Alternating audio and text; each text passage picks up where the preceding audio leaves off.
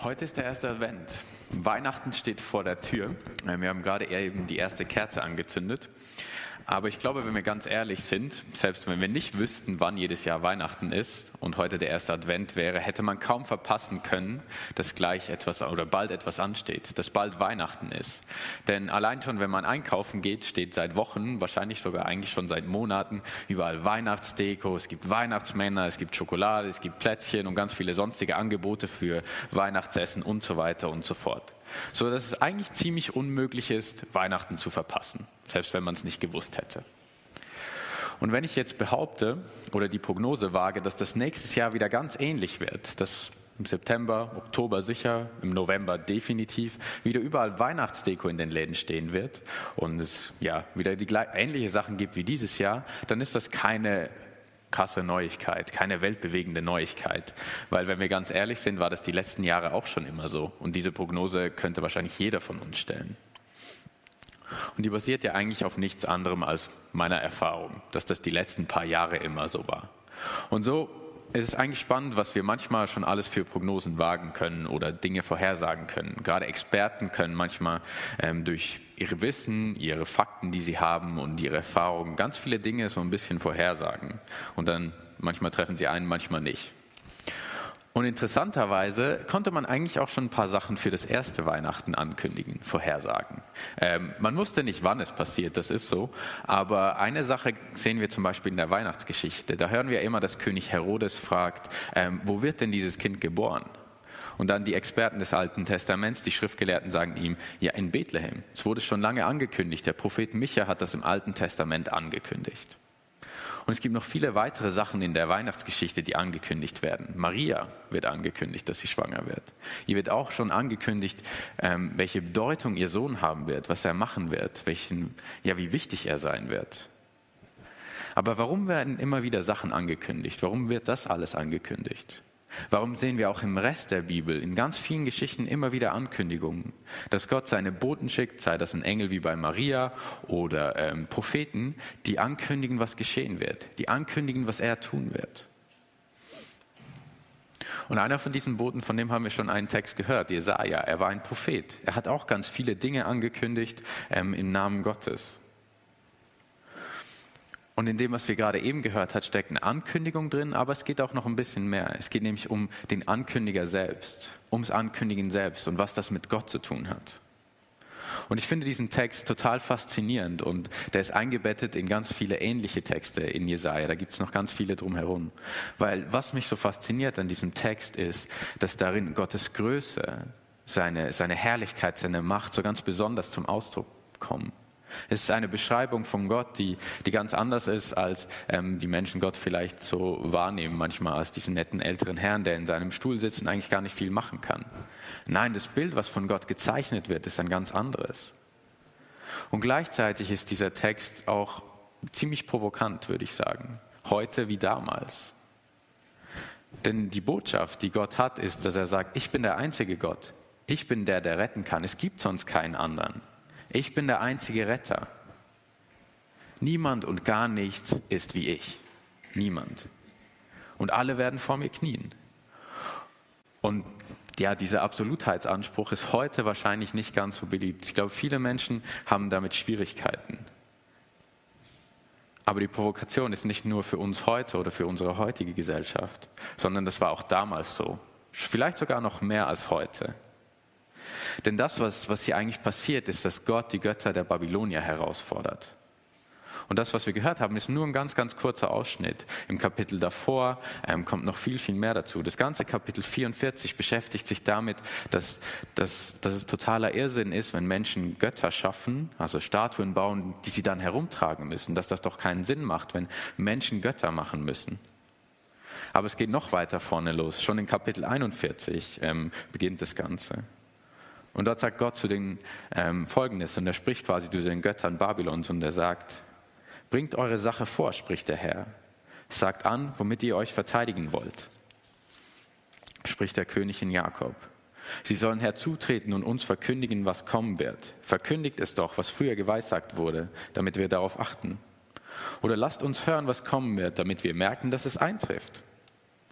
Verkündigt uns, was hernach kommen wird, damit wir erkennen, dass ihr Götter seid. Wohlan, tut Gutes oder tut Schaden, damit wir uns verwundern und erschrecken. Siehe, ihr seid nichts, und euer Tun ist auch nichts, und euch erwählen ist ein Gräuel. Bildlich gesprochen tritt hier quasi Gott in den Ring mit den Göttern der Babylonier und er fordert sie heraus. Er kämpft für seine Ehre und für die Ehre seines Volkes. Und er tut das ziemlich selbstsicher, würde ich sagen. Dieser Text ist ursprünglich an das Volk Israel gerichtet, als es gerade im Exil war.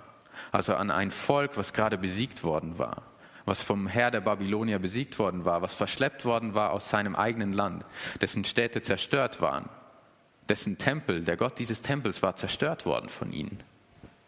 Und damals war es so, dass nicht einfach nur zwei Nationen gegeneinander gekämpft haben, so haben das die Menschen nicht gesehen, sondern es waren auch immer die Götter, der Glaube mit involviert. Das heißt, Israel war in ein Land verschleppt worden, wo es von Menschen umgeben war, die davon überzeugt waren, dass ihre Götter stärker waren als der Gott Israels. Denn dieser Gott hatte ja sein Volk nicht schützen können. Er hatte sie nicht im Krieg schützen können. Er hat nicht dafür gesorgt, dass sie gewinnen oder zumindest ein Teil übrig bleibt. Nein, sogar sein Tempel, sein Haus ist zerstört worden. Und damals, also es kam damals ab und zu vor, weil einige Kriege geführt wurden. Und eine logische Folge wäre vielleicht gewesen, oder eine einfache Variante für die Israeliten in dieser Situation wäre einfach gewesen zu sagen, hey, wir suchen einen Platz, wo unser Gott nach hinpasst. Ja, scheinbar gibt es diese anderen Götter und die sind mächtig. Und wir suchen halt, versuchen so einen Platz zu schaffen, eine Aufgabe, die unser Gott hat, dass er so sich da einreihen kann. Sodass wir unseren Glauben bewahren können, aber trotzdem müssen wir ja irgendwie anerkennen, dass hier was passiert ist. Und es war damals nicht so unüblich. Aber wie wir gerade gehört haben, ist die Botschaft eine ganz andere, die der Prophet an sein Volk richtet im Namen Gottes. Und das ist, glaube ich, eine, eigentlich eine riesige Provokation, weil die Botschaft ist an die Babylonier auch gerichtet und sie sagt, eure Götter sind nichts. Unser Gott, ja, unser Gott ist mächtig. Euer Glaube, euer Vertrauen auf eure Götter, das bringt euch nichts. Eure Götter können nichts tun, ja, sie sind nichts. Und was er damit bezwecken will, ist, dass er natürlich seinem Volk neuen Mut machen will. Seinem Volk, was von diesen Menschen umgeben ist, die davon überzeugt sind, ihre Götter sind stärker. An sie richtet sich diese Botschaft. Nein, euer Vertrauen auf euren Gott ist gerechtfertigt. Er ist der wahre Gott. Er hat die Sache im Griff. Er wurde nicht besiegt.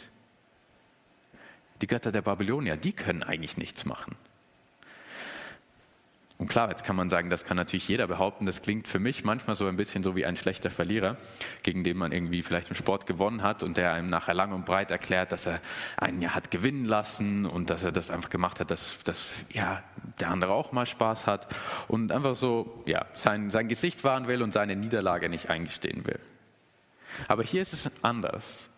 Denn es ist eigentlich sein Test. Und Gott stellt sich genauso auf den Prüfstand, wie er die Götter äh, der Babylonier auf den Prüfstand stellt.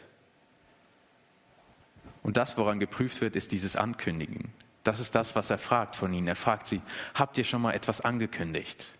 Habt ihr schon mal etwas angekündigt, was eingetroffen ist, woran wir sehen können, dass ihr Götter seid? Und dabei geht es nicht um so etwas wie meine Weihnachtsprognose vom Anfang, weil ganz ehrlich, das ist jetzt keine besonders weltbewegende Prognose, das kann jeder sagen. Dafür braucht man keine besondere Macht oder Einsicht. Und er fragt sich, habt ihr schon mal etwas angekündigt? Und wenn ihr es getan habt, dann, dann erzählt uns die Geschichte davon, damit wir erkennen können, dass ihr Götter seid. Und es kommt nichts zurück.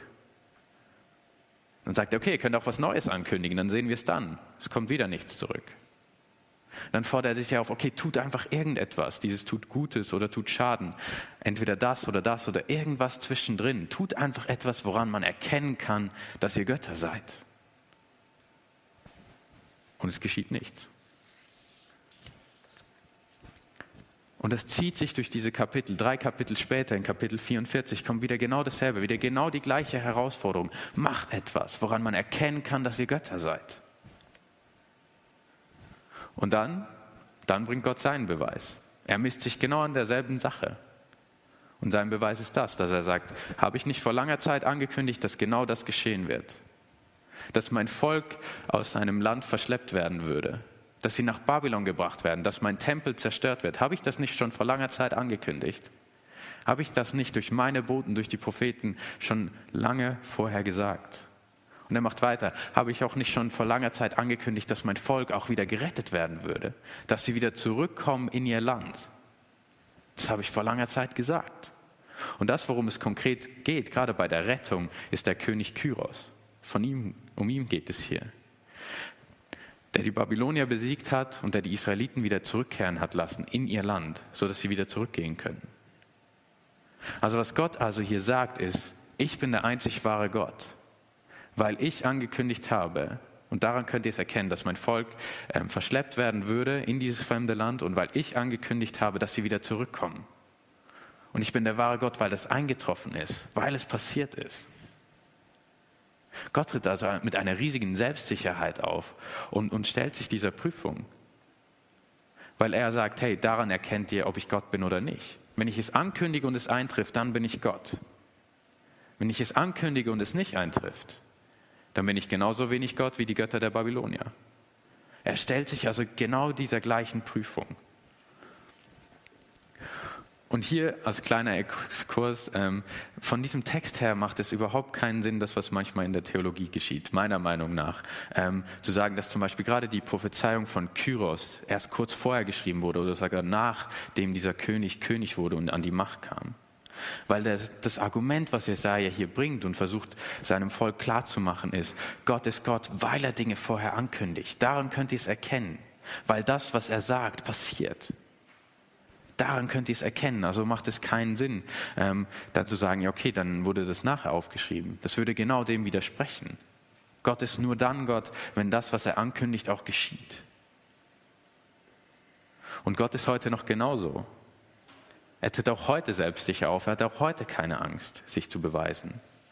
Und genauso wie damals wünscht er sich unser Vertrauen. Und genauso wie damals beansprucht er für sich, dass er der einzige Gott ist. Dass es niemanden gibt, der auf gleicher Ebene steht, dass es niemanden gibt, der vergleichbar ist mit ihm. Und so ist es auch heute, liegt es bei Gott, sich selbst zu beweisen. Wir können Menschen auf ihn hinweisen, wir können Menschen von ihm erzählen, aber im Endeffekt ist er es, der sich ihnen zeigen muss, ist er es, der sich ihnen erkennbar machen muss, sodass sie ihn sehen, sehen können. Genauso in der Gemeinde. Wir arbeiten in einer Gemeinde mit, aber die Gemeinde ist schlussendlich seine Gemeinde, sein Reich. Und er sorgt dafür, dass sein Reich bestehen bleibt und es wächst, weil er es angekündigt hat. Er hat gesagt, dass sein Reich kommen wird, dass sein Reich wachsen wird und dass es nichts gibt, was sein Reich zerstören kann. Und deswegen liegt die Verantwortung bei ihm. Er ist der König. Es ist seine Ankündigung und er garantiert dafür. Und neben diesem großen Gott ist kein Platz frei, weder für die Götter der Babylonier noch für die Götter der heutigen Zeit oder Götzen der unserer Zeit. Und die unterscheiden sich, weil ich glaube, die meisten von uns haben keine Götzenstatuen zu Hause oder Götterstatuen, die sie dann in Umzugskartons einpacken und mitnehmen, wenn sie irgendwohin umziehen. Aber auch damals bei Jesaja ging es nicht nur um diese Statuen.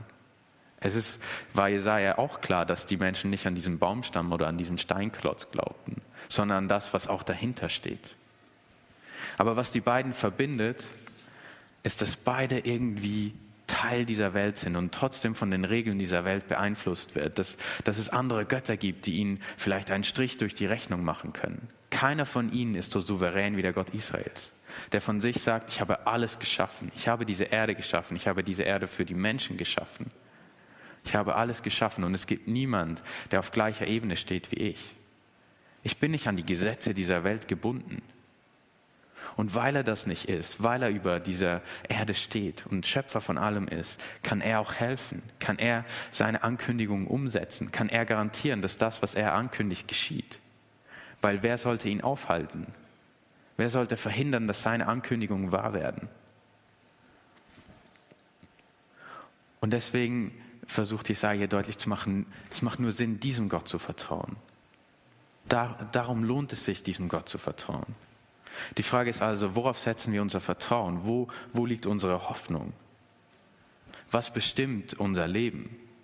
Ist es Gott oder ist es etwas anderes? Setzen wir unsere Hoffnung, unser Vertrauen auf unseren Job, auf unsere Gesundheit, auf die Politik, dass sie die, die Sachen richtet, die vielleicht nicht funktionieren? Und ich glaube, das ist eine Frage mit diesem, okay, worauf basiert mein Leben? Was ist das Fundament meines Lebens? Die wir vielleicht schon häufig gehör gehört haben in der Gemeinde. Aber ich glaube, es ist keine Frage, die man nur einmal beantwortet. Und es ist keine Frage, die man einfach schnell und kurz beantwortet, sondern etwas, wo wir uns selber immer wieder prüfen dürfen und müssen und uns ehrlich mit dieser Frage auseinandersetzen. Nicht nur in der Theorie, sondern uns wirklich fragen, okay, was ist es, was mein Leben bestimmt? Woran halte ich mich fest? Wer bestimmt, wer ich bin? Wer bestimmt, wie ich die Welt wahrnehme, wie ich die Dinge, die geschehen, einordne? Rechne ich damit, dass Gottes Zusagen eintreffen oder nicht? Was ist der Träger, der zentrale Träger, auf dem mein Leben steht? Wer, wer ist das Fundament? Und ich glaube, dass es manchmal gerade bei diesen Fragen auch hilfreich sein kann, vielleicht mal jemanden zu fragen, der einen ganz gut kennt. Und die Person mal zu fragen, wenn du mein Leben anschaust, so wie du mich kennst, was denkst du? Was ist das, das Zentrum meines Lebens? Worauf gründet mein Leben? Woran halte ich mich fest? Was ist das Wichtigste? Und Gott wünscht sich, dass wir ihm zu 100 Prozent vertrauen und dass wir unser Leben auf seinen Zusagen aufbauen. Und auf seine Zusagen können wir uns zu 100 Prozent verlassen. Und er nimmt für sich in Anspruch, dass das nur für, dieser Platz nur für ihn ist, dass er der einzige Gott ist, der einzige Retter, der einzige Fels, auf dem alles gründet, auf dem dein Leben gründen soll.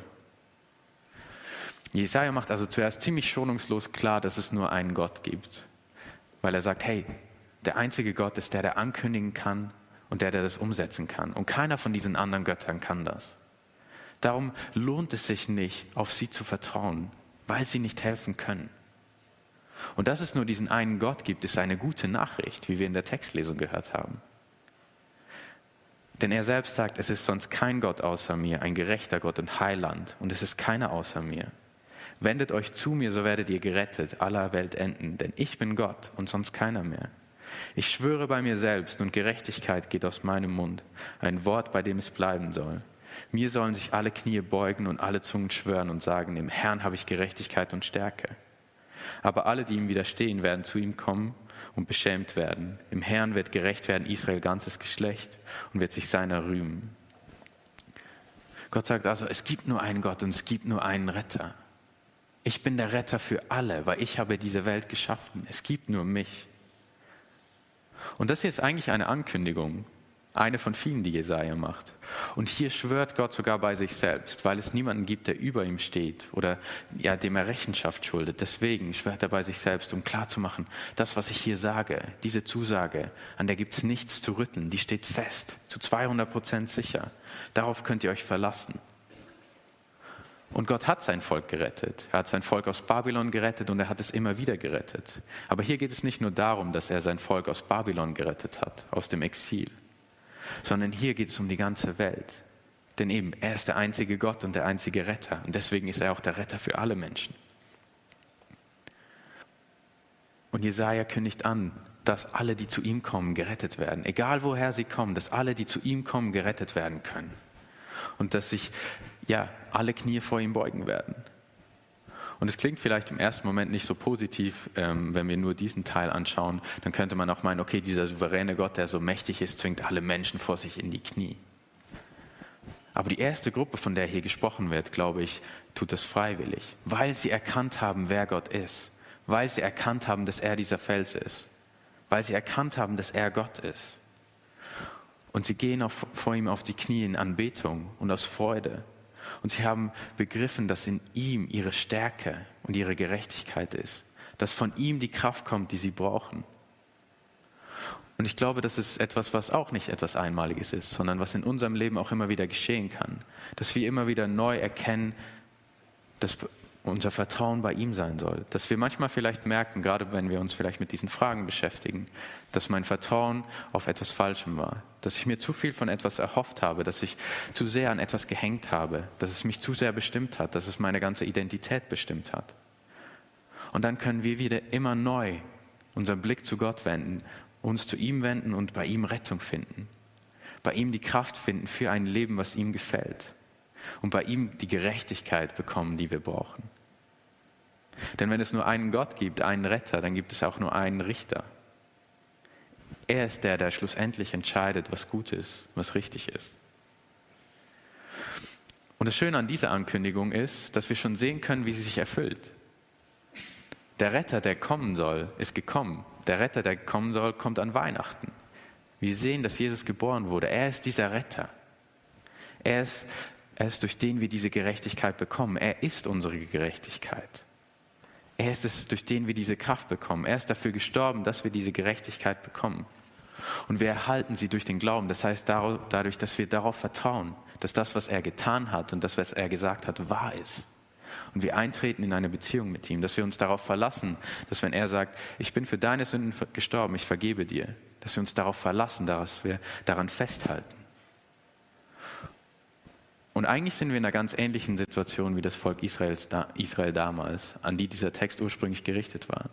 Sie waren herausgefordert, Gott zu vertrauen, sich darauf zu verlassen, dass seine Zusagen wahr sind. Auch wenn sie jeden Tag Dinge erlebt haben, die dagegen sprechen. Auch wenn ihr ganzes Umfeld dagegen gesprochen hat.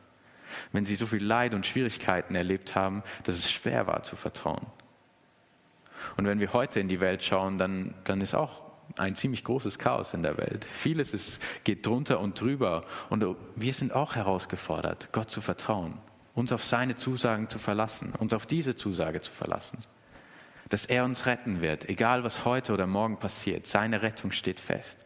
Seine Zusage, seine Zusagen bleiben. Und ich will dich ermutigen, das zu tun.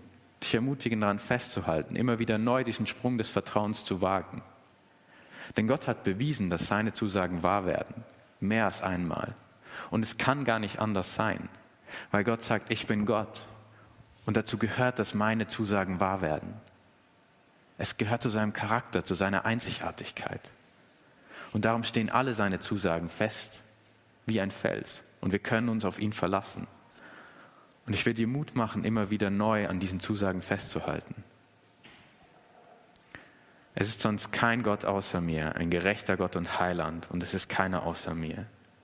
Wendet euch zu mir, so werdet ihr gerettet, aller Welt enden. Denn ich bin Gott und sonst keiner mehr. Amen.